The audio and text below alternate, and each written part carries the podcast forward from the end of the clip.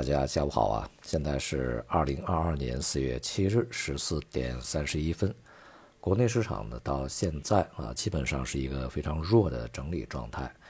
与此同时呢，在外围的亚洲其他主要市场也大多是下跌的啊。再加上隔夜的欧美股市大幅走软，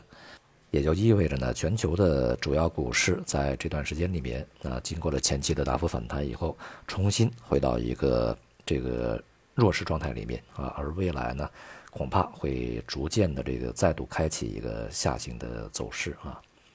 在这个过程中啊，其实也并没有什么特别啊重大的突发事件，或者说是一些事件的转折点，去促使这个市场发生这样的转折。它实际上仍然是在前期我们始终去强调的那些因素啊，在逐步的去起作用啊。而在过程之中啊，市场的起起落落啊，无非呢是一些技术性的。因素啊，在过程中起作用啊。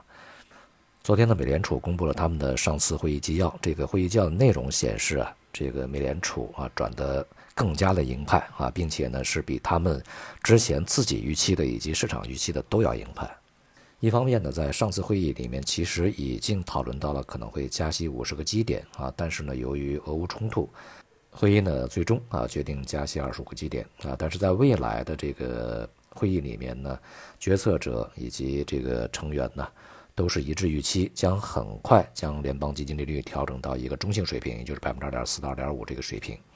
这当然也就意味着，在未来的非常多的会议里面会加息五十个基点啊。同时呢，决定在五月份进行缩表，也就是量化紧缩啊。很快的时间呢，就会达到每个月九百五十亿。在前面呢，我们曾经讲过呀，就是美国的经济的迅速反弹以及资本市场的一个大幅飙升，都是由于啊美联储啊这个极端宽松的货币政策所导致的啊，包括零利率以及这个大规模的购债啊，使美联储的这个资产负债表呢飙升啊，从三点五万亿一直到八点五万亿啊，两倍都不止。如果我们打个比方的话，那么前期呢是猛踩油门去这个飙车啊，使整个汽车在非常短的时间里面达到了它一个速度极限啊，比如说是二百多公里。那么现在呢反过来要猛踩刹车啊，它并不是一个非常缓慢的一个这个点刹，而是一脚踩下去就很重啊，所以说呢这个在过程中的运行一定会不平稳啊。当然，车上的这个啊乘客以及驾驶员其实都会感受到不舒服的啊。如果控制不当的话，还会导致这个汽车的啊偏离方向啊、侧滑呀，甚至是这个发生交通事故、侧翻啊等等。那么这一切风险的形成呢，都是由于美联储这个司机啊错判了整个汽车运行的速度啊，他认为汽车会自行的这个降速啊，但是没有。在国内方面啊，本周召开的国常会啊，继续这个喊话呀啊，托底经济啊。一方面呢，从财政上面继续对一些行业，呃，减税降费啊，这些力度呢再度加大。而同时呢，也是这个提出啊，要适时灵活运用多种货币政策工具啊，来为整个经济呢去这个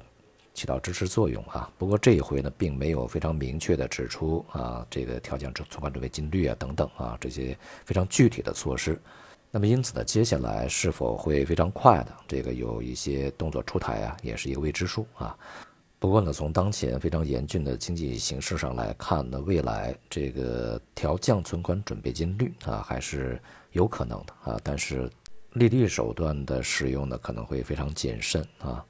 而即便是存准率的调降呢，恐怕也会有一些要求啊，尤其是现在放松了对于房地产行业的一些这个呃。限制性政策啊，所以说呢，从这个信贷上面，如果再度向这些部门流入的话，又会催生另外一些泡沫。所以说呢，这个大概率也会有一些要求啊。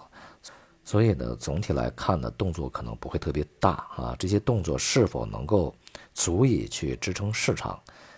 是要画一个大大的问号的啊。当前呢，由于整个的这个。全球利率啊都在上升啊，所以说对于未来的这个资产的定价呢，会重新进行估值的。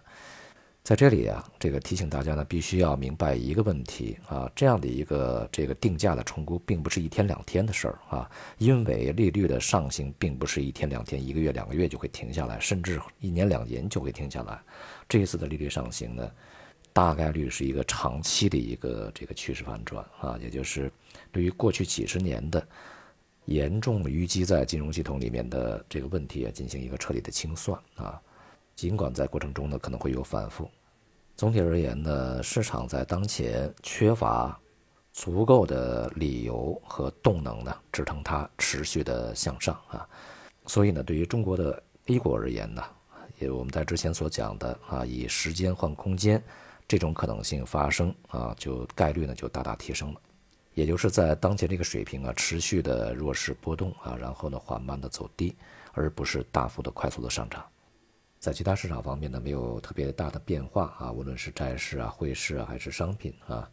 都是遵循着利率趋升呃趋势性上升这样的一个逻辑呢再去运行。大体而言呢，我们可能必须啊，对资本市场长期的一个低迷状态啊做好准备啊。如果在这个过程中啊，有谁需要负主要责任啊？当然很多人有责任，我想分一个主次吧。那么可能美联储啊和北约是脱不了干系的啊，尤其是美联储。从现在的结果来看啊，美联储啊绝不是一个好司机啊。好，今天就到这里，谢谢大家。